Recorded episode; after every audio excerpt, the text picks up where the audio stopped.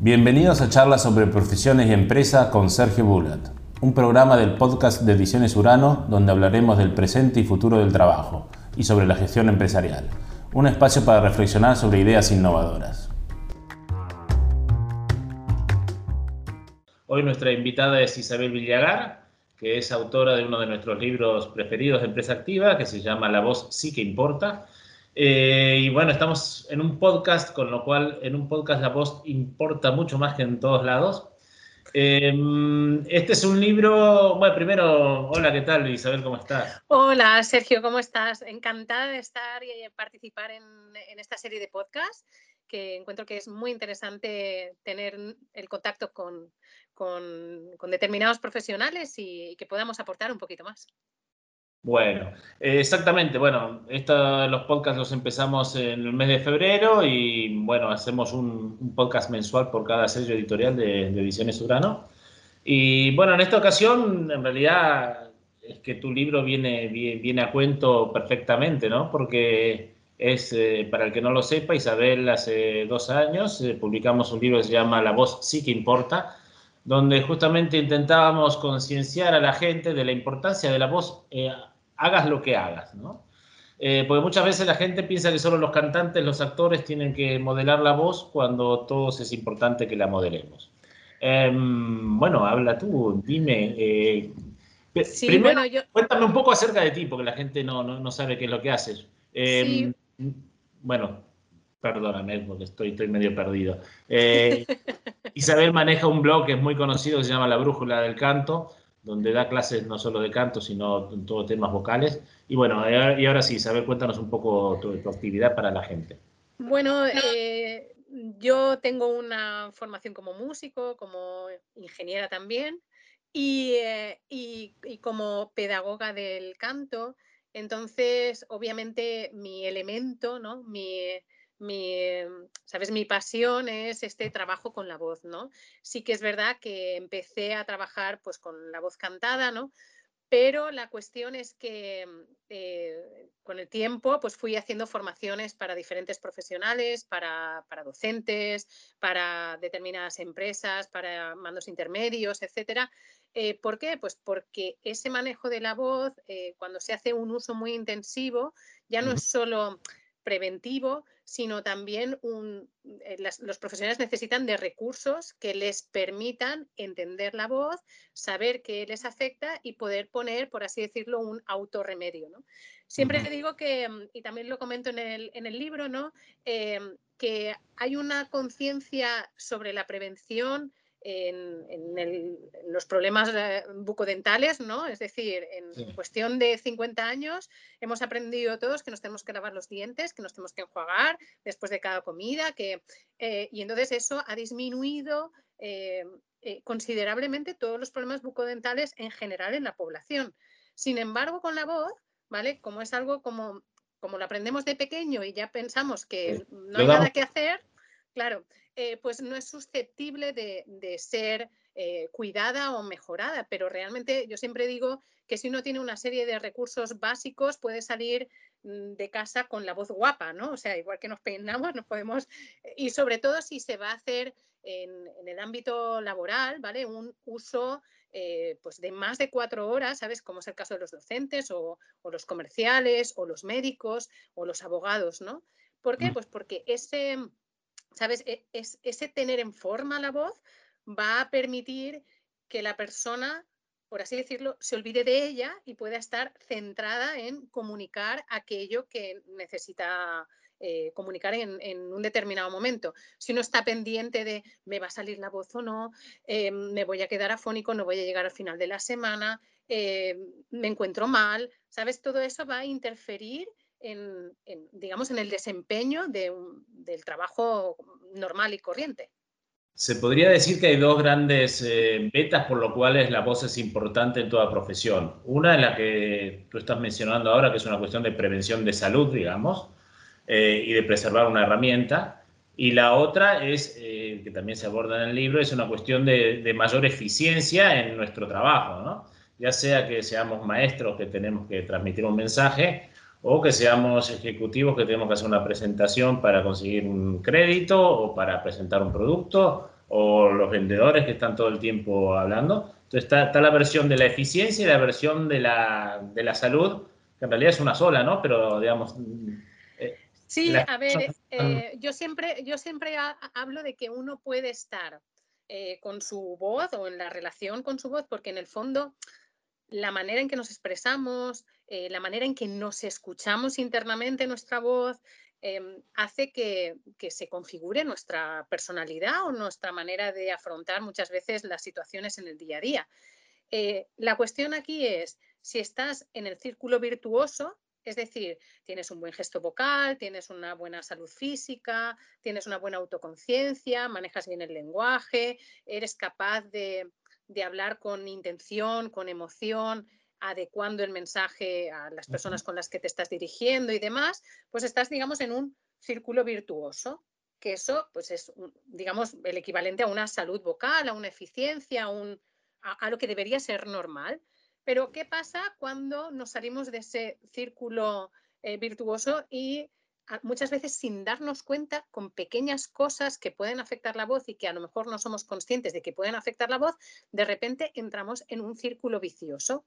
Y te pongo algún ejemplo, ¿sabes? Muchas veces un, impacto emocional fuerte, ¿vale? Puede hacer que uno, mm, pues de repente esté cerrado, esté deprimido, empiece a bajar el tono de la voz, empiece a dejarse físicamente o, o, no ejercitarse físicamente, a descuidar la alimentación, a no dormir bien, ¿vale? Y de repente ese equilibrio que podía tener se rompe, ¿no? Y claro, Aquí es donde entra en juego pues, el, tipo de estrategias o el tipo, de visión que damos los, pedagogos de la voz, ¿no? que es posible restablecer ese equilibrio, ah. por un lado, pero no solo eso, a la gente que no tiene en principio ningún problema vocal, ¿sabes? Ni, tiene que ir al otorrino ni nada por el estilo, hay determinados recursos que le van a eh, ayudar, pues eso, a tener ese, ¿sabes? Esa voz en forma, ¿no? Y, eh, Perdona, entiendo. O sea que la voz podría ser, eh, por un lado, un síntoma de, otras cosas eh, que nos estén pasando y, además de un síntoma podría ser justamente la herramienta que nos permita convertir ese círculo vicioso en un círculo virtuoso, ¿no? Claro, si se, si se, sabe, si se sabe un poco atribuir, ¿no? Por ejemplo, yo hay cosas que he observado ahora, ¿no? Em, y que parece una tontería, pero incluso los odontólogos también lo están observando, pues que eh, en, este, en esta situación en la que estamos, el uso de las mascarillas a veces hace que, sabes, que haya demasiada tensión en, en, nuestra boca. Y entonces esa cosa pequeña, ¿vale? Va estrechando el espacio, va impidiendo que podamos abrir la boca, que podamos proyectar la boca, incluso que podamos respirar de una manera normalizada y eso puede en determinados momentos o en determinadas situaciones pues alterar ese círculo virtuoso. ¿Qué tenemos que hacer? Pues intentar compensar, ¿sabes? Compensar pues, pues con estiramiento, ¿sabes? Con movimientos, ¿sabes? Mm, tenemos que buscar las estrategias que nos permitan no salirnos de, de ese lugar en el que nuestra voz suena de una manera eficiente.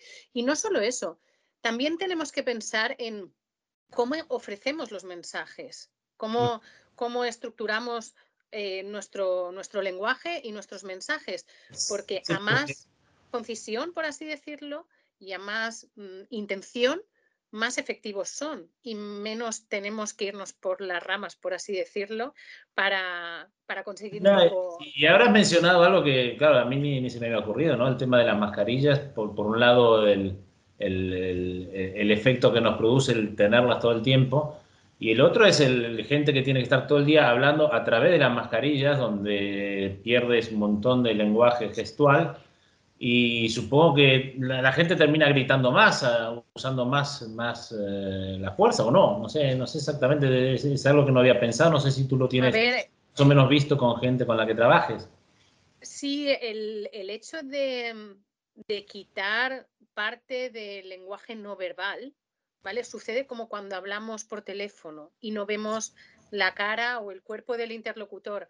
Acaba también em, agotando, ¿no? Porque el, cerebro de la persona con la que estás interaccionando está intentando descifrar, ¿sabes? Es algo como muy, ¿sabes? Muy, muy nato, ¿sabes? No, no podemos permanecer eh, impasibles ante la expresión facial de los demás.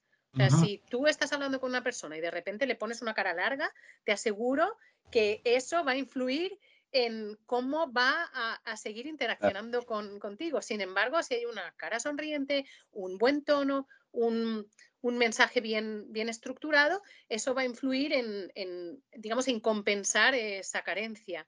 Pero sí es verdad que, la comunicación humana no es solo la voz, es, ¿sabes? La actitud corporal, es, ¿sabes? Es, la mirada, es, la gestualidad y, necesitamos de ella eh, para, estar un poco en, el mundo. Seguramente si estuviéramos hoy, eh, que no estuviéramos detrás de la pantalla, ¿vale? Nos sentiríamos más cómodos de ver pues, esa gestualidad, esos, ¿sabes? Cómo movemos las manos, cómo sí, porque ahora en el espacio. Veo tu rostro, veo, pero las manos, de repente aparece una... nos quedan ahí. Parece la mano rápida, pero claro, te pierdes bastante, aunque obviamente no, no tanto. Bueno, todas estas cosas son las que justamente, bueno, refuerzan la importancia, ¿no? De, de, lo que tú haces como, como, coach vocal y de la importancia de las cosas que, que mencionamos en el libro. Eh, que es muy importante que la gente tenga en cuenta y, yo en su momento, antes, antes de hablar contigo para escribir el libro, estuve buscando, eh, me parece que hay muy poca literatura sobre el tema. Eh, como dices tú, todo el mundo habla de cómo, cómo presentarse, cómo hacer una, una una presentación, un PowerPoint, un speech, un elevator pitch, etcétera, pero nadie menciona la voz en sí, eh, el, tono de la voz que tienes que usar, etcétera, porque eh, es parte de la presencia. Si tú estás muy bien vestida, muy maquillada y luego te sale una voz de pito, y te arruina toda la presentación. Y es algo que se puede trabajar. Cada uno viene con una voz más gruesa, más, más aguda, eh, etcétera, pero todo se puede trabajar. Yo tiendo, por ejemplo, a hablar demasiado rápido, cosa que ahora con los podcasts me estoy dando más cuenta que nunca. Em, pero son cosas que cosa, intentar corregir. Sí. sí, Sergio, una cosa súper importante y además una herramienta muy potente es precisamente esa, grabarse. Porque cuando uno se ve y se escucha, dice, mm, Dios mío, estoy haciendo esto. Tan mal hablo. Si, no me gusta en otras personas, ¿por qué lo hago yo? ¿no? y em, sí, eh, mira, eh, yo realmente cuando empecé a hacer las formaciones, em, claro, empezaba dando eh, mucho contenido de voz, ¿vale? Pero luego me daba cuenta que, em, que, bueno, el trabajo de las emociones o el trabajo de cómo, cómo haces el mensaje, cómo construyes los mensajes, es importante. Entonces, en el libro yo hablo de, digamos, de, tres grandes aspectos eh, que hacen que la voz funcione de una manera orgánica e integral, que es la parte, pues eso, neuromuscular, es decir, qué haces con tus músculos, qué haces con tu aire, qué hacen tus cuerdas vocales, cómo puedes ejercitar todo eso. Eh, que eso es susceptible de ser aprendido, pues como aprendes a conducir o a montar en bicicleta, ¿vale? Y ejercitado y, digamos, interiorizado y automatizado, ¿vale? Luego tenemos esa otra parte emocional porque no hay mensaje sin emoción. La emoción siempre puede ser más o menos explícita, más o menos, ¿sabes? Con un volumen más alto o más bajo, por así decirlo, más intensa o, más, digamos, más neutra, pero no hay mensaje sin emoción. No hay, em, digamos que hay una doble vía. De hecho, eh, lo podemos notar eh, cuando escuchamos a un actor que realmente, ¿sabes? Está, digamos, lo que llamamos metido en el papel, ¿vale? y nos creemos la historia, ¿vale? Ahí hay una conjunción entre sus emociones y su voz. Eh, cuando escuchamos a un actor como sobreactuado, ¿vale? O, que no nos llega, es que hay algo que no, no está casando. Una falta de alineamiento entre la, entre la voz y la, emoción que debería. Claro, entonces eh, uno, yo propongo al final del libro una serie de rutinas, porque es verdad que no todo el mundo tiene que trabajar los mismos aspectos. Tú, por ejemplo, has mencionado que hablas muy deprisa. Pues eh, a lo mejor en tu día a día decir, vale, voy a respirar, voy a contar hasta dos y voy a seguir, ¿sabes? y, me cuesta, me cuesta. Claro, entonces, eh, cuesta porque hay mucho automatismo, porque lo hemos hecho siempre así, pero eso no quiere decir que uno pueda mm, ir digamos, metiendo cosas en su rutina. Por ejemplo, hay gente que no bebe absolutamente nada en todo el día. Y yo me he encontrado con maestros a los que les he tenido que decir, bueno, digo, decirle a los alumnos que en el cambio de clase te recuerden que tienes que beber agua, ¿no? Y entonces los niños, profe, que tienes que beber agua. Y, claro, y eh, te quiero decir, nos podemos ir ayudando, ¿no? De, de, rutinas en el día a día. Por ejemplo, yo siempre digo que, que además eh, cantar o leer en voz alta o imitar voces es la mejor gimnasia para, para mantener la, la, voz sana. O sea, y no te estoy hablando de, de, cantar profesionalmente, te estoy hablando de cantar en el coche o ah. cantar en la ducha o tararear eh, haciendo alguno de los ejercicios que propongo en el, en el libro, ¿sabes? Haciendo... ¿Sabes? O sea... Eso lo hago mucho cuando estoy solo, por suerte.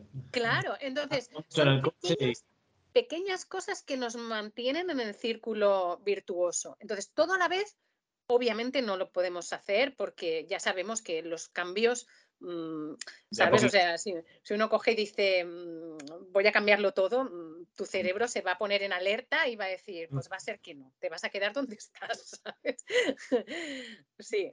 Entonces, es, es importante eso, que uno observe qué aspectos, ¿no? Porque habrá gente que que es un poco corregir su gesto vocal, hay gente que es trabajar más su cuerpo, entrar en conciencia con su cuerpo y con sus emociones, hay personas que a lo mejor necesitan trabajar sobre, sobre los discursos, sobre cómo entregan eh, los mensajes.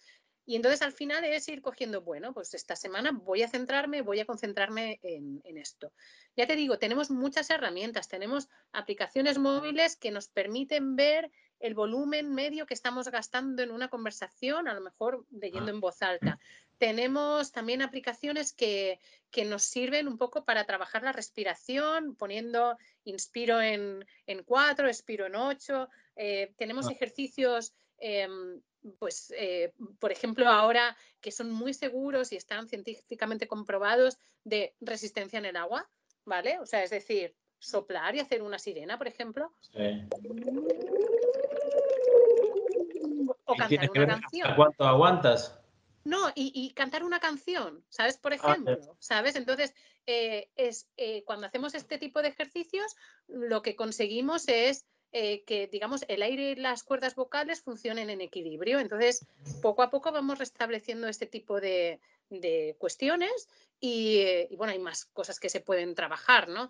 Pero también utilizar nuestro día a día. Si tenemos un niño pequeño, pues contarle un cuento haciendo voces o exagerando la expresión o me explico, ¿no? O sea, eh, si nos lo tomamos un poco como un juego con la voz, ¿vale? Va a ser como más, más fácil poder habituarnos a, a esa conciencia de nuestra voz y a ese poner en forma nuestra voz y ponerla guapa antes de, de salir de casa, ¿no? Me gusta mucho el término ese de, de ponerla guapa antes de salir de casa, ¿no? Porque, como dices tú, uno, se peina, se maquillan las mujeres, este, etcétera, pero la voz, la verdad que no, no, sé, no sé si tendré que empezar a hacer un poco de gárgaras antes de salir. Sí, sí, a ver, eh, y además tiene que ser como en, yo tengo alumnos que dicen, no, bueno, yo ya voy en el coche y ya la gente me va mirando, ¿no? O sea, ¿sabes? es como, es aprovechar los momentos de, bueno, en que, sí que podemos ir haciendo cosas, ¿no? Porque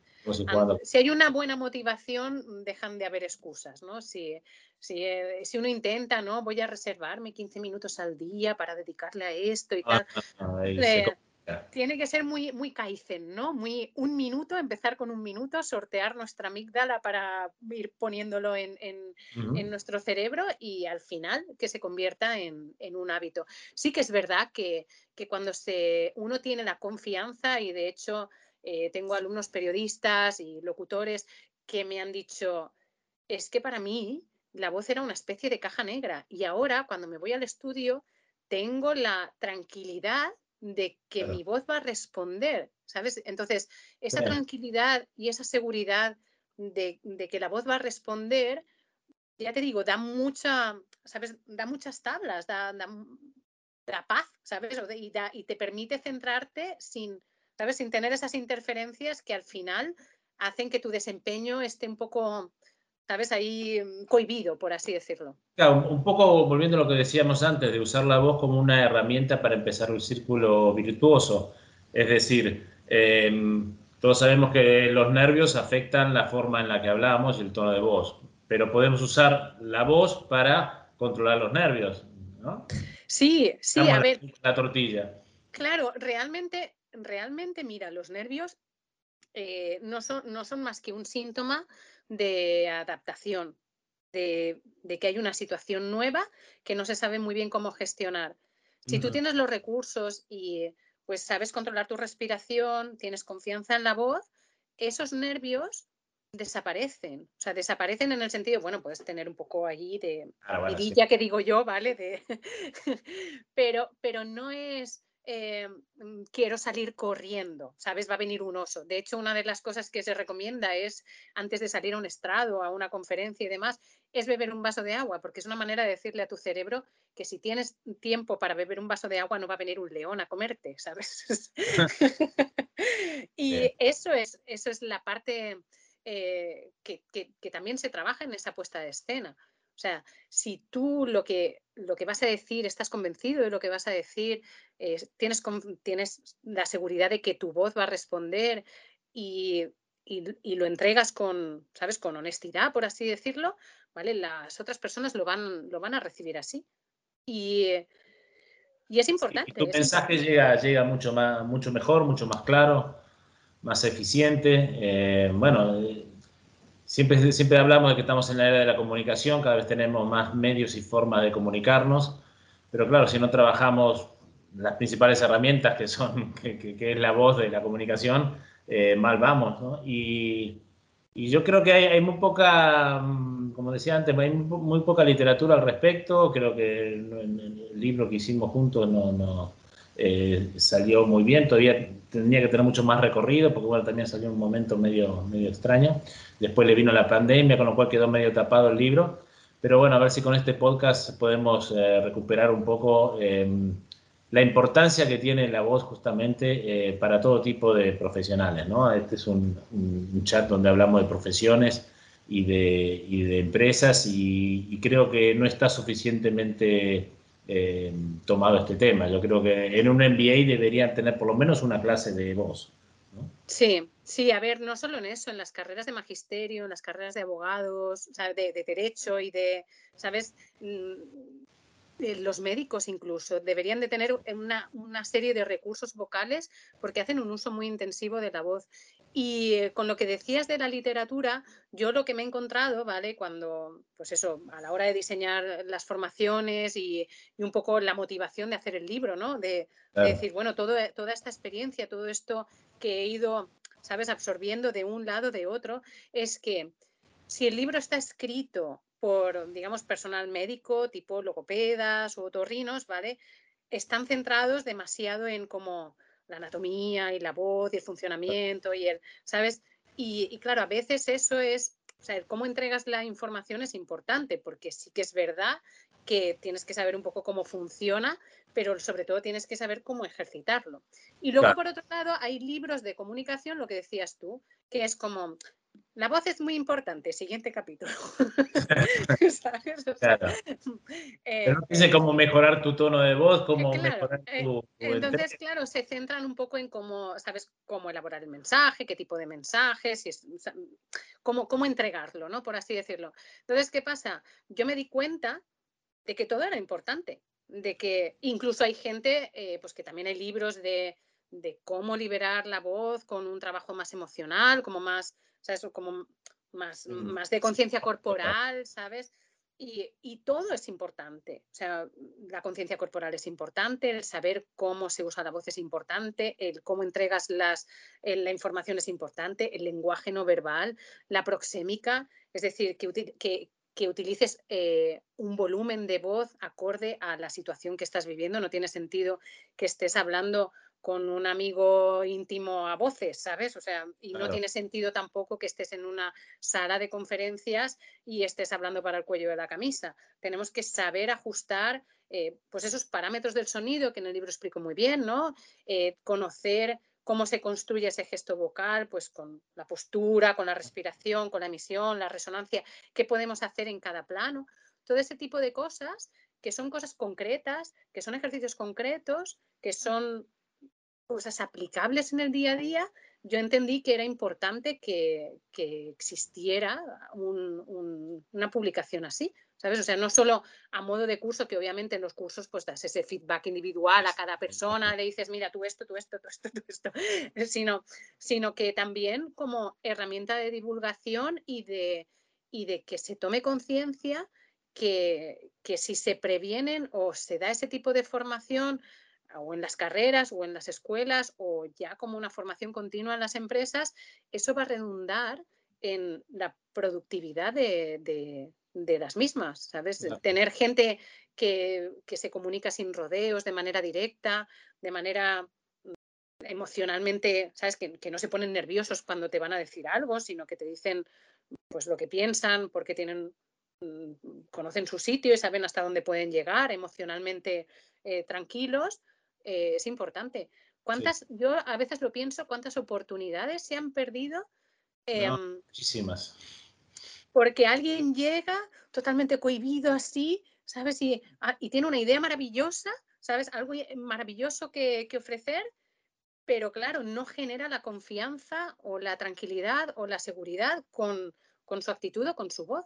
Entonces, es súper importante. Sí, por eso te decía yo, eh, digamos, todo en el tema de, emprendeduría, etcétera, que se habla tanto del elevator pitch, que tienes 30 segundos para expresar tu idea. Todos te hablan cómo, cómo plantearla, pero no escuché a nadie que hable del tono de voz que tienes que utilizar para intentar convencer o dar más seguridad o, lo que fuera, ¿no? Es, un tema que la gente lo tiene olvidado y yo creo que es esencial. Y, pero bueno, eh, yo con seguir que yo con el elevator pitch ¿vale? Yo creo que lo que se tiene que notar es, o sea, no se tiene que notar que es un elevator pitch. Puede ser muy, muy... Entonces, claro, la gente dice, vale, elevator pitch, pack, ¿vale? Y entonces te enchufa en el minuto toda la información sin esperar la respuesta de, de la persona que tienes delante. Y entonces, claro, nos perdemos que parte del potencial del elevator pitch es que la otra persona piense en lo que se le está diciendo. Si estás ta ta ta ta ta ta ta ta ta ta y no le dejas tiempo físico, o sea, de que tú respiras, de que la otra, o sea, que miras a la otra persona, que le como sí, que buscando esa, esa comunicación no verbal y demás para poder seguir es diciendo, pues mira, chico, pues ponlo en el perfil del Twitter y ya está, no hace falta que, O, en el, o en el perfil del LinkedIn, ¿no? O sea, tienes, hay que entregarlo con cariño, ¿no? O sea, si es algo que, que, tú quieres hacer y que lo haces de corazón o que es importante para ti, por la razón que sea, tienes que ser consciente en que la manera de entrega es, es importante, ¿sabes? Es, es y, y, en esa manera, en esa entrega, hay otra persona al otro lado, no es te enchufo lo que... No es tu monólogo de un minuto, sino que no deja de ser un diálogo, aunque tú hagas la, parte principal, ¿no? Sí, mira, yo hago, eh, en las formaciones hago varios ejercicios de construcción de, ¿sabes?, de, mensajes, ¿no? Y es curioso que les doy un minuto, ¿sabes? O sea, mm, me tienes que contar algo de, con esta estructura de pasado, presente, futuro, pero tiene que ser en un minuto. Entonces, ¿qué sucede? Que, la gente se da cuenta que puede construir un mensaje bien construido, ¿vale? Que llegue a los demás sin necesidad de acelerarse, sin necesidad de atropellarse y en un minuto. Eh, que tiene, que tiene su, su, técnica, pero si lo consigues hacer en un minuto, ¿vale? Después vas a poder desarrollarlo, porque a lo mejor un minuto es, es la entrada en una conferencia o el inicio de... Entonces, si, trabajas como con esa presión, sí, sí, si trabajas con esa presión es como mm, después ya uno se siente mucho más, más tranquilo, ¿no? Es, es, es muy interesante, ¿sabes? El, el hecho de, de ver cómo, cómo las personas, descubriendo esta serie de recursos, se transforman. O sea, se transforman. Es, es, y en formaciones que he hecho es, ha sido como, no llegaba al final de la semana con la voz, pues profesores de, educación física, ¿sabes? O entrenadores, y dice, y ahora llego, ¿no? Entonces, es, es, es, es apasionante, o sea, es, es, y además como cada voz es tan diferente, ¿sabes? Es como un estímulo constante de, Claro, yo digo en mi, mi, disco duro, mi de formación profesional, ¿no? Que, que, que digo, mira, este, eh, haciendo esto, a lo mejor, ¿sabes? O sea, soy capaz de, como de dar las consignas para, para, eh, para que empiece a girar el, al, círculo virtuoso, ¿no? Las personas. Y es un placer, ¿sabes? O sea, a ver, estar contigo en el podcast me imagino que en eso tu trabajo es envidiable porque cuando, cuando, cuando ves esos cambios en las personas este, tiene que ser muy, muy satisfactorio. Y a nivel de eh, autoestima también, ¿eh? O sea, el construir el instrumento, o sea, el, el, ver que la persona se siente competente, de repente es como que se quita una mochila emocional de, ¿sabes? De, de muchos kilos, ¿no? Y de repente es como se empiezan a mover de otra manera, se empiezan, ¿sabes?, a dirigir a los demás de otra manera y es como, ¿sabes? Un... es muy bonito. Hay, cabría preguntarse cuánto del, miedo que, la gente tiene a hablar en público depende de, su tono de voz o de su forma de expresarse, ¿no? Eh, porque siempre se habla de que hablar en público es una de las cosas más temidas por la gente, pero al final no, no se indaga bien por qué. Y una de las supongo que en buena medida, no, sé si hay algún tipo de estadística al respecto, pero en buena medida se debe a que la gente o no le gusta la voz que tiene o piensa que no la puede cambiar o no la sabe utilizar. Y eso debe también dar un poco de, miedo, supongo. Sí, mira, yo lo que pienso es, yo hay otro ejercicio que propongo es que la gente se grabe un minuto al día durante una semana en diferentes momentos del día para que escuche su voz, ¿no? contando lo que sea, en, un audio de, del móvil, ¿sabes? Es que tenemos las herramientas para poder hacer este tipo de ejercicios, ¿no? Y lo que pasa es que mm, la gente cuando, ahora ya porque estamos muy acostumbrados a los audios de WhatsApp, ¿vale? Pero realmente cuando una persona se escucha grabada, está recibiendo su voz solo por la vía aérea. Sin embargo, cuando habla, la está recibiendo por la vía aérea, pero también por la vía ósea. Las ondas sonoras, ¿vale? Impactan en nuestro sistema óseo y entonces la manera en que nosotros percibimos nuestra voz es, como distorsionada. Entonces, realmente la Por eso nadie, nadie se identifica del todo con la voz grabada. Claro, ¿sabes? Con la voz grabada es, es verdad que que la voz en directo tiene más armónicos y que, pues, por, el tema de los micros y luego los altavoces y demás, pero sobre todo es que uno escucha su voz grabada y dice, esa es mi voz.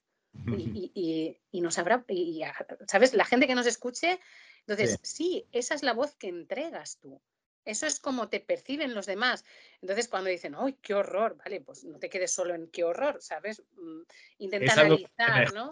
Claro, o sea, intenta analizar, vale, pero es porque hablas muy deprisa, porque, porque te trabas en alguna palabra, porque mm, suenas, pues eso es lo que decías tú, como muy de pito, le faltan armónicos. Em, hay muchas cosas que se pueden ir viendo y se pueden ir trabajando.